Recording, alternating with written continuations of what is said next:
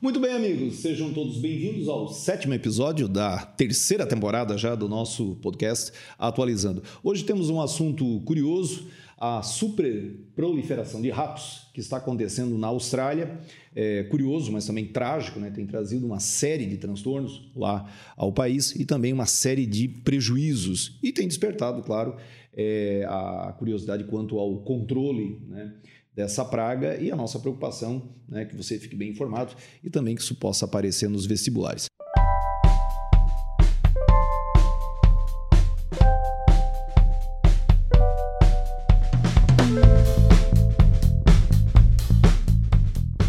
Mas, para falar desse assunto, trouxemos hoje uma autoridade no assunto, o professor Diego, nosso companheiro aí de tablado, né, professor de biologia, que vai bater um papo com a gente sobre isso. Orgulhosamente, o Diego foi meu aluno, né? É, quando eu estava na dava aula para pré-primário. Exatamente, é, alguns dias atrás. É, mas olha só que legal. Diego, fala para a gente como é que nós temos um problema desse aí, uma super proliferação de, de ratos. Então, o interessante nesse caso é nós considerarmos que ah, uma superpopulação ela tende a se estabilizar, porém, é, às vezes em números bem elevados, como provavelmente é o caso, pela falta de predadores, pela disponibilidade muito grande de alimento, de espaço, água, que são é, condições necessárias né, para que a reprodução possa ser muito alta próxima, não é igual, mas próxima do que se chama de potencial biótico da espécie, que seria como se fosse o crescimento ideal. Não é, por conta que existem algumas variações ambientais que impedem isso. Porém, é, nesse caso, essas condições ambientais que fariam o crescimento ser mais baixo não estão presentes, nesse caso, numa proporção bem destacável, vamos dizer assim. Como eu disse, né, os predadores, a disponibilidade altíssima de alimentos. Né? Uhum. E viu, Diego? E tem também, acho que a questão do próprio chamado isolamento geográfico, né? A geografia gosta de trabalhar isso, né? Então tem lugares no mundo, tipo a Austrália, Nova Zelândia, o Chile, né? O Chile tem uma barreira natural que é a Cordilheira dos Andes. A Austrália, a gente pode ver aqui no mapa, vocês podem perceber, ó, é uma, óbvio, né? Acho que quase todo mundo sabia disso, né? A Austrália é uma ilha muito grande, a Nova Zelândia mais ou menos, e ela está separada mais ou menos uns 70 milhões de anos, né, Alexandre? É. Quando está saindo da Mesozoica para a Cenozoica. É, ali. o Mesozoico começou assim, é. aquela coisa, né, gente? Era um continente Pangeia, dividiu em dois, Laurásia e Gondwana. Laurásia é a parte mais ao norte, Gondwana ao sul. E a separação aí é uns 100, 70 milhões de anos. E isso aí gera essa, eu posso usar esse termo correto? Uma estabilização da fauna. É mais que... fácil estabilizar, estabilizar. isso mesmo. Uhum. Então, quem já está ali dos animais estabilizam. O né? ambiente fica o ambiente estável fica com estável. a presença desses animais, isso, né? ou até de outras espécies, né? de flora também, porque nós devemos pensar que nós estamos falando de uma população de animal mas poderíamos discutir a dinâmica populacional para outras espécies também, Sim. inclusive de plantas, né? Mas oh, uma, uma, coisa que eu, que eu fiquei pensando aqui, né? A, a, não é a primeira vez que o, a Austrália tem um problema, né, com uma praga dessa, né? Teve o problema dos coelhos, né? E o coelho ele foi introduzido um cidadão lá é, esperando a caça, né? E fugiu do controle, né? Fugiu do controle. Tanto que eles. É, a Austrália, uma época, tinha uma, uma cerca praticamente atravessando o país para evitar né, o avanço dos, dos, dos, coelhos e tal. E eles foram caçados, foram colocadas né, arapucas, aquela coisa toda. Mas o rato, então, também não é de lá, esse, esse rato? O rato não, não, não tinha na Austrália? É, na verdade, provavelmente ele chegou de forma não intencional é, graças à presença do ser humano, né? Então, não foi algo intencional como foi no caso dos coelhos, provavelmente, até porque nós estamos falando de camundon, né? Aí, camundon. É, e provavelmente nós temos aí, então, é, um ambiente muito bom para eles que chegaram, onde não tem predador, então tem alimento, posso me reproduzir, as condições do ambiente, de temperatura, umidade também, tudo isso que pode afetar é, a reprodução ou o encontro de fêmea e macho, são condições que, pelo menos nessa região, pareceram muito favoráveis aos camundongos. Né? É, vamos mostrar no mapa aqui, Diego, que aí o aluno consegue até visualizar melhor. Né? A gente está com a imagem de satélite da Austrália. A Austrália, já falamos aqui com, antes né, com o Alexandre, é o continente do mundo que continente e país, né? Às vezes eles falam continente país ou continente e ilha, né? Uhum. Que tem o maior deserto do mundo dentro de um único país, né? Porque tem o Saara, o Saara é gigante, mas tem vários países dentro do Saara. O Saara é maior que o Brasil. É, uma, é maior que o Brasil. E a Austrália tem o deserto da Vitória, que é esse aqui na parte oeste. Eu vou dar um, um zoom aqui, né? Então, nessa, quase, sei lá, uns 50%, 60% da Austrália é só deserto. Aqui você tem aqueles lagos salgados, que são os famosos salares. Aí as proliferações de ratos eles ocorreram nessa zona transicional aqui, as famosas zonas ecótonas que a geografia e a biologia usam, e, e que no Brasil é igualzinho, igualzinho. A Austrália é tipo, eu digo que é um. Aí, né? É, a Austrália é um Brasil rico, assim, porque tem os mesmos biomas, tamanho parecido, mesma faixa de trópico, de Capricórnio também. Então, nessa área aqui que eu tô com a seta em cima, é a, a eles chamam na Austrália de, de bush. Bush pro mundo é savana, pro Brasil é cerrado. É Aí o que aconteceu nos últimos anos aqui nessa região? Mesma coisa que o Brasil. Os caras derrubaram tudo, as vegetações, elas não são xerófitas totalmente, né, mas isso. quase isso. Algumas características. Algumas né? características xerófitas e meteu soja, meteu soja, milho. Aí pelo que a gente estava lendo, é, os camundongos estavam ligeiramente estáveis porque teve uns 4, 5 anos de seca. Eles iam morrendo de sede,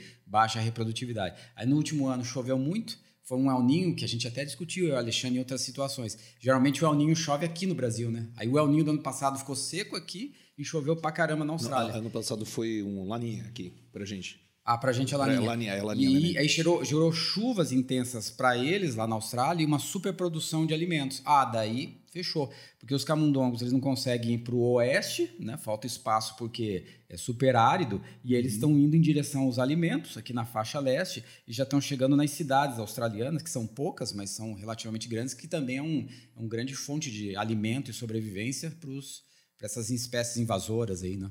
É uma coisa terrível, né? O, os links que nós deixaremos para você aqui embaixo, aí para você dar uma olhada em algumas reportagens, mostram as pessoas assim acordando com ratos, né? Andando, é, as pessoas vão num porão de uma casa e tá tomado, né? Por esse. E o que faz agora, o Agora talvez. Tá, vamos matar o bicho. Né? você tá, mas, mas é, faz o quê, né?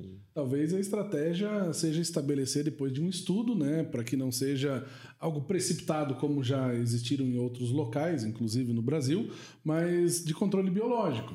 É, o controle biológico não é algo imediatista. Primeiro que ele precisa ser é, estudado, precisa ser modelado para ver. Hoje é um pouquinho mais rápido porque pode-se usar modelos computacionais, né? Mas estabelecer esse controle, primeiro numa teoria para ver se é possível, num segundo momento aplicar, só que essa aplicação não é imediata. Numa, com o objetivo de reduzir a taxa de reprodução, que ela é muito elevada, né?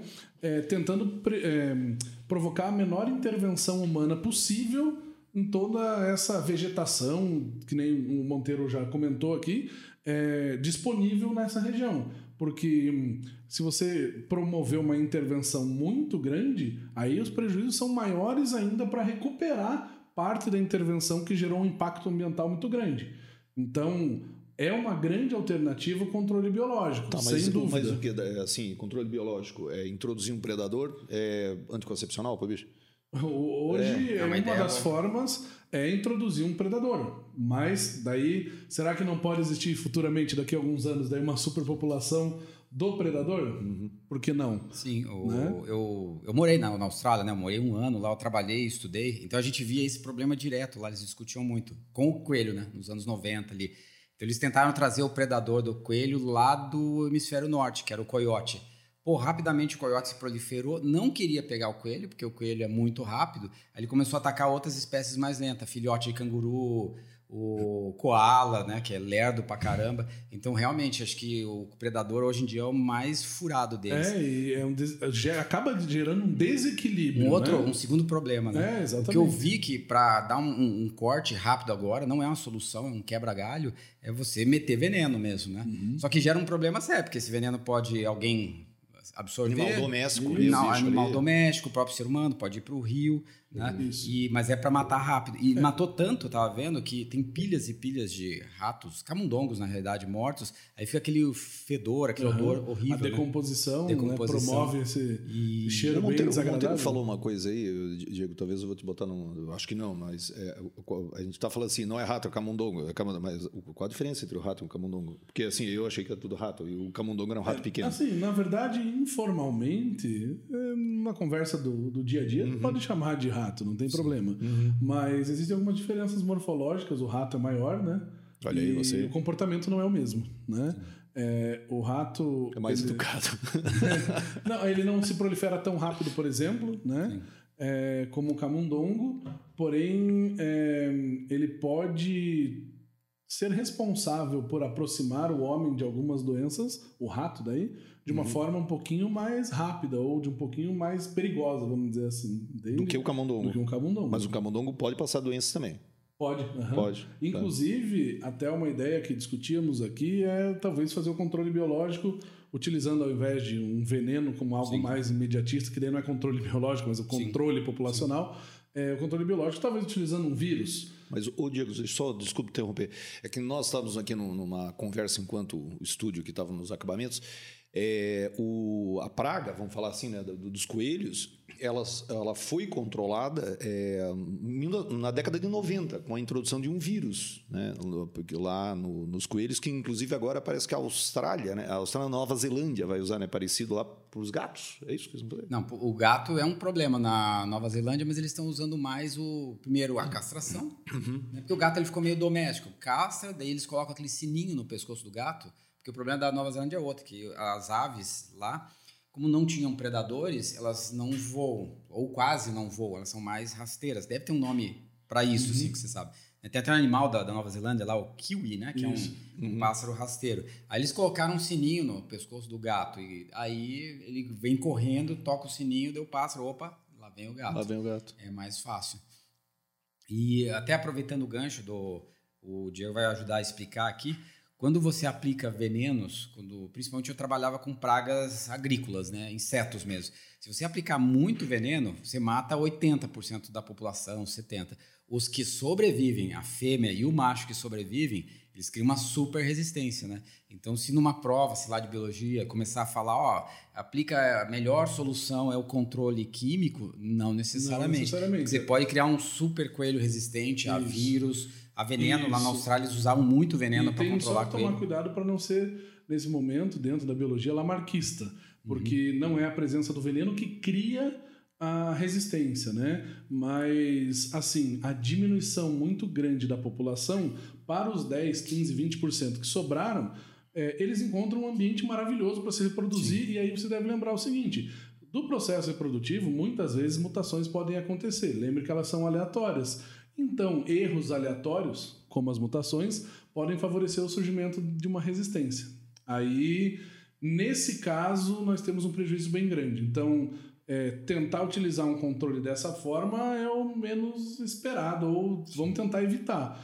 Inclusive também para evitar fenômenos que é, estão relacionados tanto à biologia quanto à geografia, mas bioacumulação, é, evitar também a magnificação trófica, porque a aplicação dessas substâncias químicas muitas vezes não são biodegradáveis, e daí eu tenho prejuízo para o solo, tenho prejuízo para a planta, tenho prejuízo para as cadeias alimentares que é, se formam a partir dessa base dessas plantas, tenho prejuízo para os animais do rio, ou seja, tenho prejuízo para as teias alimentares de maneira geral, ou então posso até dizer do ecossistema inteiro. Uhum. Tá?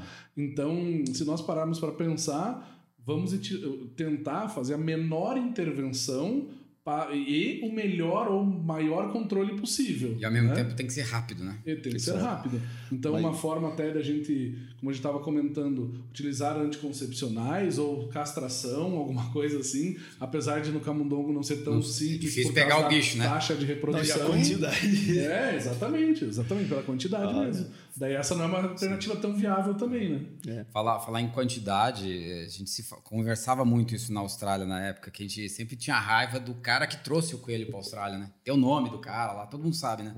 Ele trouxe, acho que foram. Eu não lembro o número certinho, mas era assim, eram uns 30 fêmeas e uns é, dois machos. Eram poucos. Hoje eles estão com quase 200 milhões de coelhos milhões. na Austrália. E isso é porque eles foram controlando. Aí a fêmea do coelho tem mais ou menos uns 10 filhotes a cada dois meses. O camundongo é, é muito mais, rápido, mais é mais rápido ainda, né? Mas ó, a gente, é que esse assunto é tão curioso, né? Mas a história do vírus, né? Eles tentaram três vezes e duas vezes eles encontraram resistência, né? A adaptação, ali, no caso imunidade, eu posso falar isso? Pode, uma resistência. E, e daí, assim, nesse momento que nós estamos vivendo aí a pandemia, né? Por exemplo, é, é, colocar um vírus lá no ratos, no, na, nos ratos, nos camundongos, né, para que eles né, controlar a coisa. Não, não, corremos o risco de fugir do controle, fugir do controle e passar para o ser humano, o bicho ficar resistente, daí corre esse risco sim, porque de maneira bem breve, bem generalista, vamos pensar o seguinte: um vírus para esse tipo de controle é um vírus que deve infectar invadir células animais. Estas células animais não são exatamente iguais, mas têm algumas semelhanças no que diz respeito a algumas proteínas presentes na membrana plasmática das células, então semelhantes com as nossas. E aí não são, podem não ser idênticas, mas o vírus, num primeiro momento, pode reconhecer só algumas porções de células dos camundongos. Porém, com a reprodução dos vírus, lembre que daí o sistema de reparo não existe para os vírus, uma vez que ele depende da, da sua reprodução acontecer dentro de células, né? O que pode acontecer é erros no material genético desses novos vírus que estão se formando, e aí esses, um desses novos vírus romper a barreira que a gente fala, né? De um jeito até um pouco até informal, porque não há uma barreira física, Sim. mas passar de uma espécie para outra. Essa é a verdade. Parecida né? com a, o HIV, né? Isso. HIV na África, que era do macaco. Isso. É o sistema do, do próprio da própria Covid-19, né? Que Isso, tem, febre amarela, é. né? Então, se nós pararmos para pensar, um controle utilizando vírus para uma espécie animal, lembre-se que é um mamífero, nós também somos, há uma semelhança, então há um risco sim, né? É claro que seria uma forma de controle biológico pensando em, dentre outras, talvez a mais rápida, por conta do que nós estamos, inclusive, vivendo hoje uhum. para uma outra condição, mas pela proliferação e transmissão muito rápida de vírus. Então seria legal para você ter o controle rápido, mas a qual custo? E, né? e, e Diego, uma coisa que me veio agora assim é, é e como faz para passar o vírus para os ratos lá, por exemplo, claro, pega alguns ratos, coloca lá, mas aí sai soltando o bicho assim, ou sei lá, o rifa, como é que faz no troço? Depende de, da forma principal de transmissão que você utilizaria uhum. em, para que acontecesse ah, porque a transmissão tem isso também, né? Ah. Isso. Até porque nós sabemos, por exemplo, que tem vírus que é, são transmitidos por contato direto, que nós chamamos de ser humano para ser humano, pode existir isso entre os camundongos. Uhum. Mas podem existir vírus que são vírus que infectam uma determinada espécie, porém não há transmissão direta. Há uma transmissão por relação sexual, por exemplo. Então, é, troca de saliva, vamos dizer assim, é, contato próximo não transmite. Então, por isso teria que ser muito bem estudado o tipo de vírus a ser utilizado e, assim, modelado isso matematicamente e ecologicamente para tentar não afetar as outras espécies dessa região bem importante por ser uma Sim. região de produção né, de alimentos agrícola e por ser uma região de transição que já sofreu né, é, a intervenção humana. Talvez uma intervenção dessa possa trazer mais prejuízos que daí para você passar a evitar que eles aumentem, gere mais gasto ainda. Né? É. Falar em gasto, eu estava vendo que o Brasil vai se beneficiar muito disso, né? Porque a Prodo, eles estavam falando que, além de usar todas essas técnicas de controle biológico, eles vão ter que reduzir a produção agrícola propositalmente para você ter menos comida para ir matando o bicho em várias frentes, né? Menos comida, vírus, reprodução, Isso. anticoncepcional.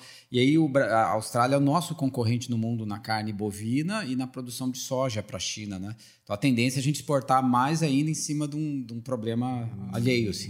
É, e a, a ideia, né, Monteiro, é exatamente o que nós falávamos sobre disponibilidade de alimento. Então, se nós reduzirmos a disponibilidade de alimento para essa espécie, a competição intraespecífica desses indivíduos vai aumentar Aumenta. muito. Isso vai provocar naturalmente, em alguns poucos meses, provavelmente, uma diminuição do tamanho dessa população, dessa superpopulação, é, por conta da, de um começo assim de falta de alimento ou de uma disponibilidade não tão grande de alimento assim.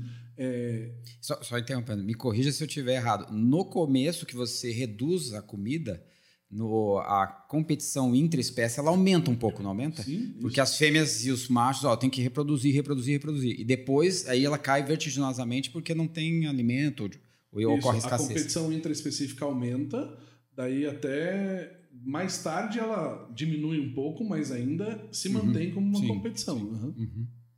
E uma outra observação que nós fazíamos aqui antes da nossa né, de começarmos aí a ação é, é, eu acho que é bacana dividir isso com vocês, porque nós estamos dando uma ideia assim, pô, a Austrália é isolada, né? a Nova sim, Zelândia é sim. isolada e, e, e, deu problema lá porque introduziram. Isso não aconteceu só ali, né? Nós temos outros exemplos, né? É o caso das trutas, né? Que foram introduzidas em alguns rios, né? Do, dos Estados Unidos passaram a comer os alevinos lá e deu problema. Você tem outro, nós temos mais casos assim, né? Na verdade, nós temos um caso que nós comentávamos aqui do litoral, né? Ali com uma espécie também na nossa costa, né? Na nossa costa. É... Peixe-leão, né? Acho Isso. que, é, acho que é, né? Isso. É o mexilhão da África, esse que vai subindo o Rio Paraná, né? Isso. Ele vem na água de laço dos navios, então Isso. quando o navio vai carregar alguma coisa na África, ele tem que botar água para dentro para o navio equilibrar, é, né? Aí entra o mexilhão. empuxo lá dos, é, empuxo da, dele, pessoal né? da física. Né? Aí quando chega no porto, o brasileiro libera a água, os, eles vão tendo reprodução porque não tem... Isso, inclusive, afeta até, vamos dizer assim, a, a microfauna uhum, da região sim. por conta de também... É, o zooplâncton também ser carregado de uma região para outra sim, e daí sim. isso permitir a introdução de espécies que daí são chamadas daqui, já que não eram daqui, de espécies invasoras, né? Isso traz um desequilíbrio ecológico considerável. Hoje tem leis, leis... No, Pantanal, né? É. Ele é da Amazônia, que foi tem, introduzido lá. É. Esses países que têm problemas de isolamento geográfico, eles estão criando leis bem interessantes nessa temática, né? Que nem água de lastro, é obrigado, os navios não podem soltar no porto. Eles têm uma lei lá, depende do país, que tem que ter uma distância para você ir para o mar aberto e liberar água de lastro. Né? Ou no Chile, quando alguém já foi para o Chile, aí deve ter percebido, você não pode entrar com alimentos perecíveis no Chile, você tem que jogar tudo fora. Porque ah, você joga, sei lá, leva uma bactéria, uma praga que tenha num alimento aqui do Brasil, por mais inocente que seja a sua, ideia, a sua vontade, pode ir lá chegar numa área de isolamento e super proliferar.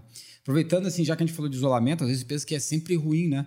E agora na pandemia está acontecendo uma coisa curiosa na Austrália, né? Que o isolamento tanto na Austrália como na Nova Zelândia, permitiu o controle muito mais fácil do Covid, né? Está tendo uma invasão de ricos do mundo na Austrália, por quê? Lá você não precisa usar máscara, é, quase não teve caso, né? Foi muito mais fácil os governos de lá fazerem um, um controle, né? Controle. Dentro da desgraça você ainda consegue conseguir, é, consegue e, tirar e, algumas e, vantagens. E, assim, a, a a Nova Zelândia não tanto, né? Mas a Austrália, além de ela, claro, ser isolada por água, entrar é difícil, mas ela, ela tem entradas difíceis, né? Por exemplo, o cidadão entra num, num, num extremo para atravessar, em certas situações é quase impossível, né? E não é um lugar assim, claro que a Austrália ela atrai imigrantes pela qualidade de vida e tal, mas é, é curioso você né, você encontrar alguém assim, ah, eu vou fugir para a Austrália, né? né? Nem deixa entrar. Né? não tem como fugir, eles não deixam entrar também. Você não, né? Assim, né? Crises migratórias, né? Por exemplo, né? a gente não, não, não, quase não sabe disso. É isso aí. Então é isso, era esse né, o nosso papo de hoje. É, espero que você tenha gostado, né? Um papo curioso. Isso. Você ia falar alguma coisa? Monteiro? Só, só lembrando, pessoal, que embaixo do vídeo aqui, para quem está assistindo no YouTube, tem umas recomendações de bibliografias que você pode é, se aprofundar, ler sobre essa temática. São jornais, né? Jornais internacionais. E tem um videozinho sobre a infestação dos ratos. Mas esse vídeo eu só recomendo para pessoas que não tenham problemas de fobia com rato. Né? Tem gente que tem aracnofobia, né? agora vai ter gente com ratofobia. É, eu, vi, eu vi reportagens que ah, na, na, abertura da reportagem tem uma mensagem assim: esta reportagem contém é imagens é. desagradáveis, né? Porque Quando... só de ver uma, uma pá cheia de ratos, assim, Sim, né? É Tadinhos, né? Mas, mas, é uma coisa. Sabe um troço que eu tinha. Você que é do Mickey Mouse? É, eu, eu não tinha medo de nada na Austrália, mas tinha uma coisa que me medo deixava de assim meio, meio. Não, não. Rato eu vi assim, umas duas vezes passou em cima da minha cama, assim, eu falei, ah, tipo, sabe, ó. Ah. Agora tinha no final da tarde na Austrália, tem no verão assim, eu lembro que era tipo 5 da tarde, é revoada de morcegos. Ah. Cara, mas o morcego na Austrália pensa num bicho parrudo. E ele é frugífero. Aquele né? do Indiana Jones lá. É, é aquele do Indiana Jones. Ele tem dois metros de envergadura, a Coisa asa. linda, hein? É Aí o Batman. ele- e eles passavam tudo assim, meio baixo e grande, assim, né? Daí eu falei, puta, esses bichos. E eu, mesmo sabendo que ele só comia frutinha, eu falei, ah, se cair uma não tem- caca. não tem uns torpedos assim? É, se cair uma caca daquele bicho na cabeça, só com capacete você sobrevive, né? Então eu ficava assim meio estranho. Pô, esse bicho estranho que tem lá. agora, uma coisa que eu lembrei: o rato transmite leptospirose, né? O camundongo também é. Camundongo não necessariamente. Não, é- é. Pode existir Pode, alguma é. variante, a mas... é um negócio sério, né? Exatamente. Por isso que doença? Mas- esse problema de superpopulação, de superpopulação tem que ser controlado o mais rápido possível para evitar, primeiro, o Uhum. rompimento vai- dessa barreira que a gente falou, de uma espécie para outra, e também para evitar que doenças possam se proliferar é, até que já são estabelecidas, já não são de romper no- novas doenças, né? Uhum. E até tive uma curiosidade aqui, o Monteiro começou a comentar que água de lastro, em alguns países, é, não pode ser liberada no porto. Isso. tem a ver com a plataforma continental. Às vezes sim. Porque às vezes sim. o mar territorial, outras- É, exatamente. Mar Porque daí você não afeta tanto O a região de, de, de profundidade pequena, né? Que é Sim. onde tem a maior biodiversidade, né? Isso, isso. É, e talvez lá no meio o bicho não, so- não sobreviva, né? Ele não tenha Também, a é, adaptabilidade e tal. né? Talvez, é. Agora aqui, que, Aqui é que mais foi fácil, coletado no litoral, devolvido ao litoral, né? Então tem, tem exatamente. essa situação. É legal isso por uma questão de vestibular também. né? Marés, né? As marés. É, Maré, afetam assim, mais. É, lá no é, é, tem isso. Exatamente. né? É Aqui parece seria mais protegido, mais fácil, é. condições mais é, fáceis de ter uma outra superpopulação com superproliferação numa condição diferente, só num ambiente aquático, né? Uhum. Isso é legal, isso é legal. Ah, bom, vamos fechar nossa conversa aqui. Diego, quer falar alguma coisa aí de cada um? Não, só queria agradecer o Tchau, convite, foi aí. muito legal aí. Acho que a ideia era justamente falar até de evolução, falar de infectologia até por conta da transmissão de vírus, possíveis doenças, surgimento de A que ponto doenças, chegou né? esse podcast, Evolução dos Ratos? É, É. Diego, que legal que você participou aqui, tá? Espero que vocês tenham gostado desse assunto aí curioso. Acredite, nós tratamos bastante tempo a chegar aqui e levar essa conversa com vocês. Então é isso. Então até o próximo episódio. Obrigado pela sua audiência e até.